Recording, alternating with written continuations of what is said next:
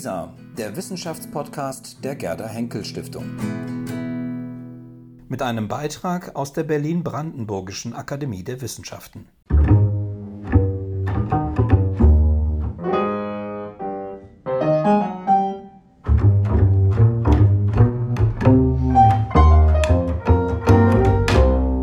Auf ein akademisches Viertel mit. Herzlich willkommen zum Podcast der Berlin-Brandenburgischen Akademie der Wissenschaften und ihres Jahresthemas 2019-20 Naturgemälde. Seitdem die Türen der Akademie aufgrund der Corona-Pandemie vorübergehend schließen mussten, sprechen meine Kollegin Friederike Krippner und ich zweimal in der Woche mit unseren Akademiemitgliedern über aktuelle Forschungsprojekte und über Forschen in Zeiten von Corona. Mein Name ist Ann-Christine Bohley. Ich leite das Referat für Presse- und Öffentlichkeitsarbeit der Akademie und treffe heute Gudrun Krämer. Gudrun Krämer ist Islamwissenschaftlerin. Sie forscht zur Geschichte des Vorderen Orients und Nordafrika, zu Islam und Moderne, zu islamischen und islamistischen Bewegungen und zu Fragen der Säkularität. Bis 2019 war sie Professorin für Islamwissenschaft an der Freien Universität Berlin. Gudrun Krämer ist Mitglied des Wissenschaftsrats, Mitglied im Vorstand der Berlin-Brandenburgischen Akademie der Wissenschaften und Sekretarin ihrer geisteswissenschaftlichen Klasse. Und sie engagiert sich für ein differenziertes Bild des Islam und islamischer Lebenswelten. Ihre Beschäftigung mit Geschichte, Kultur und Religion der Muslime macht sie zu einer wichtigen Vermittlerin auch über das Verständnis gegenwärtiger Konflikte. 2010 wurde sie auch dafür mit dem Forschungspreis der Gerda Henkel Stiftung ausgezeichnet. Welche Themen sie als Islamwissenschaftlerin gerade umtreiben und wie sie ihre Rolle in der Öffentlichkeit versteht, darüber möchte ich heute mit ihr sprechen. Frau Krämer, ich begrüße Sie sehr herzlich und danke Ihnen, dass Sie sich die Zeit für unseren Podcast nehmen. Sehr gerne. Ich freue mich, da zu sein. Wir fragen eingangs unsere Gäste immer danach, was sie aktuell machen, wozu sie aktuell forschen. Könnten Sie uns davon etwas berichten? Ich arbeite derzeit schwerpunktmäßig zu zwei Themen. Das eine recht grundsätzlich die Frage danach, wovon wir eigentlich sprechen, wenn wir Islam sagen, ob wir hier in erster Linie an eine Religion denken oder an eine Kultur, Schrägstrich Zivilisation wovon gehen wir als festem Bestandteil dieses Islams aus, der ihn als Religion ausmacht und wovon denken wir, dass es kontingent in bestimmte Zusammenhänge eingebettet, daher auch verhandelbar, beweglich ist. Das kann man an vielen Beispielen sehr schön äh, veranschaulichen, zum Beispiel der berühmt-berüchtigten Schleierfrage. Und mit dieser Frage nach der Charakterisierung des Islam hängt mein zweites Haupt- und Lieblingsthema zusammen, nämlich islamische Reform ganz allgemein, die auch danach fragt, was nun den Islam elementar ausmacht und wie er sich in unterschiedliche Zusammenhänge einfügen kann, zum Beispiel in die bundesrepublikanische Gesellschaft und noch spezieller interessiert mich die Frage der Herausbildung des Islamismus als spezifisch moderner Ausprägung einer islamischen Antwort auf zeitgemäße Fragen. Beide sind, wie man sieht, eng miteinander verknüpft. Punkt A mündet in einen ziemlich dicken englischsprachigen Aufsatz. Punkt B in eine Monographie zu Hassan el-Banna, erste Hälfte 20. Jahrhundert, den man in einer Variation seines Familiennamens, der der Baumeister bedeutet, als Architekten des Islamismus bezeichnen kann. Und das finde ich nun außerordentlich spannend. Könnten Sie uns von diesem Menschen Hassan al-Banna ein bisschen berichten und der Art und Weise, wie Sie sich ihm nähern in diesem Buch? Hassan al-Banna war eigentlich eine unauffällige Gestalt, äh, Grundschullehrer für Arabisch, der aber schon in Kindestagen gewissermaßen angefangen hat, sich dafür einzusetzen, was er für den richtigen, eben den reinen, von diesen historischen Verkrustungen befreiten Islam hielt. Er tat das als für seine Umwelt, glaube ich, ziemlich unangenehmer Tugendwächter, ähm, immer zusammen mit anderen und überformte diese, ja, diesen Impuls, andere und sich selbst das Richtige tun zu lassen, in eine Bewegung, die ganz außerordentlichen Erfolg hatte. Mit 2021 gründete er 1928 in äh, Ismailia am Suezkanal, Hauptquartier der äh, Internationalen Suezkanalgesellschaft, die Gemeinschaft der Muslimbrüder, die sich zum Ziel setzte, das sind jetzt meine Worte natürlich, den Prototypen des aktiven Muslims zu schaffen, der in der Lage sein würde, auf der Grundlage dieses richtigen, wahren, reinen Islams die ägyptische Gesellschaft, ja die muslimische Gemeinschaft wieder dorthin zu bringen, wo sie aus seiner Meinung hingehörte, nämlich in eine aktive gestalterische Rolle, die in der Lage war, dem Westen im Allgemeinen und dem Imperialismus im Besonderen die Stirn zu bieten. Man muss immer daran denken, dass 1928 Ägypten immer noch unter relativ dichter britischer Aufsicht stand. Es war keine Kolonie, aber die Briten mischten sich stark ein. Und dieser Prototyp des aktiven Muslims nun sollte gewissermaßen vom, von den Wurzeln her die ägyptische, die islamische Gesellschaft befähigen, sie selbst zu sein und ihren ihr zustehenden Platz in der Weltgemeinschaft einzunehmen. Zu diesen Prototypen gehören Tugenden und Eigenschaften, die wir sehr gut aus dem angelsächsischen Raum des späten 19. Jahrhunderts kennen. Alles von Fleiß bis Sauberkeit bis zu körperlicher Fitness. Es gab im Angelsächsischen ja diese Figur de, der Muscular Christianity, der muskulösen, des muskulösen Christentums. Und vieles davon sehen wir hier wiedergespiegelt. Wir sehen auch den starken Einfluss, den das Pfadfindertum ausübte und diese ganzen Ideen des Self-Help und Self-Improvement. Das sind alles Anstöße, die der Betrachter auf, auf den ersten Blick wahrnimmt. Für Hassan al-Banna und seine Muslimbrüder waren diese Anstöße auch sehr real zumal sie über Missionare häufig transportiert wurden. Aber sie selber knüpften nicht bei den Vertretern dieses liberalen Self-Help an, sondern suchten die Inspiration im Koran und der Prophetentradition, fanden auch genug, waren zum Teil, das gilt für Hassan al-Banna, im Sufismus, dem sogenannten islamischen mystischen Strom verankert, fanden dort Inspiration, ganz konkrete auch Handlungsanweisungen und schufen in dieser Verbindung von diesen externen Anstößen, wenn man will, koranischen Hinweisen, dem prophetischen Vorbild, dem Sufismus, dem Pfadfindertum und islamischen Erziehungslehren den Rahmen, in den sie sich einfügt. Und das ist natürlich unglaublich interessant zu sehen, wie das zusammengewoben wird und wie aus diesen Inspirationen dieser, wie ich jetzt sagen würde, Prototyp gewissermaßen geschmiedet wurde und eine Bewegung, die eine Massenbewegung war in einer Gesellschaft, die diese Massenbewegung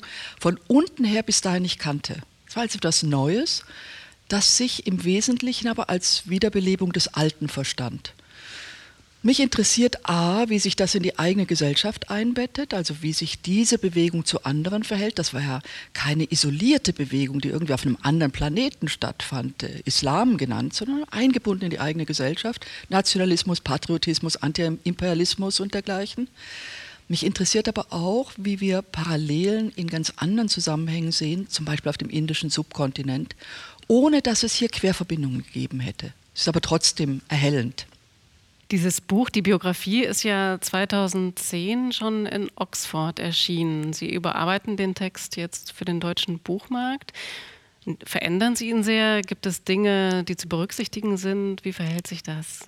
Ja, ich habe also gewissermaßen diesen Fundus, das Fundament. Nur war ich in dieser englischen Publikation gezwungen, auf allerknappstem Raum, eigentlich sollten das nur 100 Seiten sein und am liebsten ganz ohne Fußnoten. Bei mir wurden es 120 Seiten und etwas Fußnotenapparat. Auf diesem Fundus baue ich natürlich auf, aber A, habe ich in der Zwischenzeit sehr viel gelesen, sehr viel gehört und konnte auch in diese englische Publikation ganz vieles nicht packen, was ich damals schon wusste und gerne unterbringen wollte. Dazu gehören zum Beispiel Selbstzeugnisse, die Frage, wie überhaupt der Beitritt zur Gemeinschaft verstanden wurde. Es waren ja häufig regelrecht Konversionserlebnisse wie diese Verquickung der unterschiedlichen Stränge vonstatten ging. Also es gibt sehr viel mehr zu sagen als in dieser englischen Publikation. Ich wünschte, ich könnte dieses Ausführliche nun auch in Englisch publizieren, da hätte es ja ein völlig anderes internationales Echo. Bin aber ganz froh, dass ich hier einen in Deutschland einen sehr guten Verleger habe und da auch mit viel Geduld, mit viel Geduld begleitet werde. Die Muslimbruderschaft gilt ja in Deutschland als radikal-islamistische Organisation. Es ist sozusagen ein schwieriges Thema, das Sie hier bearbeiten. Ich würde Sie gern fragen, in welchem Verhältnis von Nähe und Distanz Sie sich als Wissenschaftlerin zu Ihren Forschungsgegenständen sehen.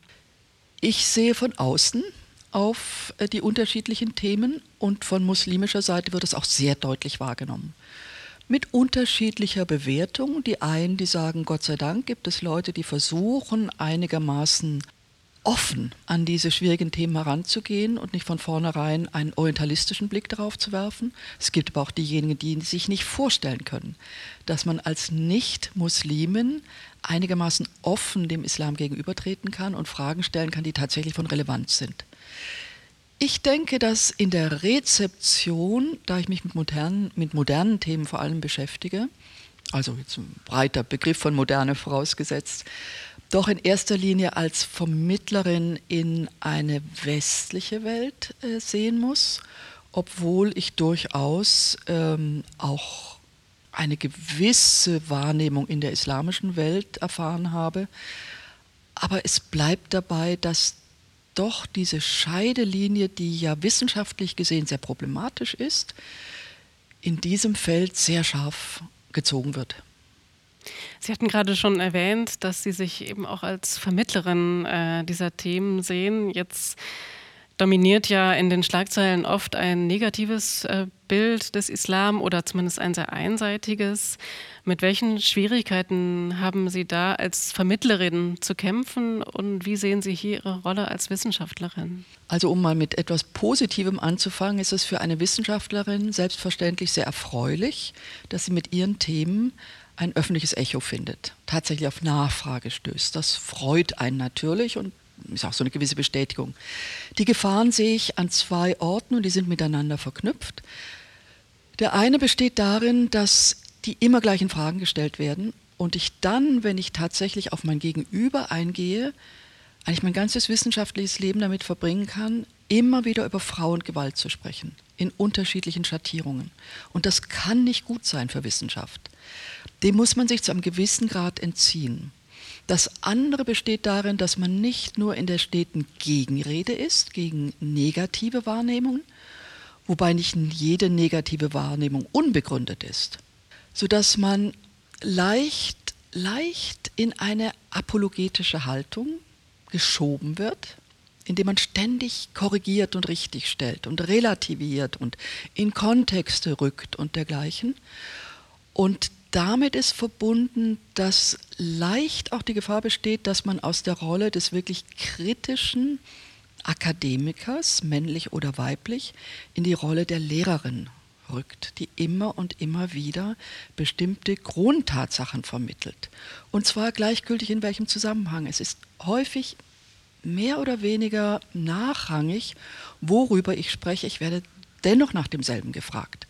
Und dann nicht rein als Lehrerin zu antworten und nicht apologetisch, aber auch nicht gereizt.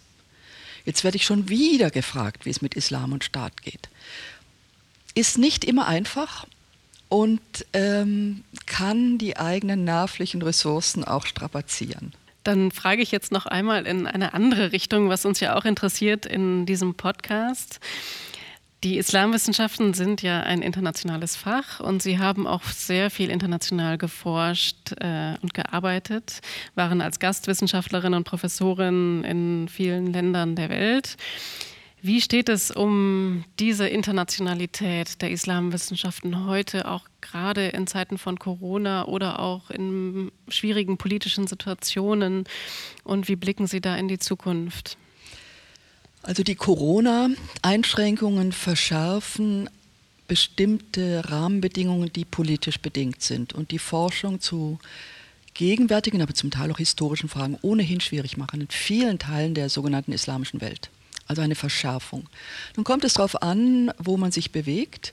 Ich bin ja Mitherausgeberin der großen Fachenzyklopädie Encyclopedia of Islam, die äh, Herausgeber und die Artikelschreiberinnen sind weltweit verteilt. Hier haben wir kaum eine Einschränkung. Aber wenn es um die eigene Forschung geht, den Zugang zu Bibliotheken und Archiven und natürlich zum sogenannten Feld, wird es äh, ganz schwierig. Es betrifft meine eigene Arbeit, aber ich hänge nicht existenziell davon ab. Ganz anders aber zum Beispiel Doktoranden und Postdocs, die jetzt an einer Forschungsarbeit sitzen, die entweder den Besuch von Archiven oder Feldforschung voraussetzen. Da sind sie völlig blockiert. Ich sehe das mit ähm, großer Schärfe bei den Doktorandinnen und Doktoranden und Postdocs einer äh, Doktorandenschule, die ich viele Jahre geleitet habe, Muslim Cultures and Societies, deren Mitglieder unter zwei Dingen besonders leiden. Wenn sie aus fernen Ländern kommen, sind sie zum Teil jetzt in Berlin quasi zu Hause festgefangen und leiden unter Isolierung, Einsamkeit, Leiden. Und wenn sie eigentlich im Feld forschen wollten, können sie das nicht und leiden auch. Zum Teil sitzen sie irgendwo fest und wissen nicht, wie lange noch. Zum Teil können sie gar nicht hin und wissen nicht, wie sie in der vorgegebenen Zeit mit dem Stipendium, das ihnen zugesprochen wurde, zurechtkommen sollen. Und alles ist ja im Moment offen. Das heißt, wir können von Seiten dieser Graduate School zwar versuchen, ähm, möglichst liberal und, und fürsorglich umzugehen, aber wir können in den Rahmenbedingungen nichts ändern. Wir können nicht sagen, dann schreibt er halt eine leichtere Arbeit, dann lasst er halt ganz vieles weg.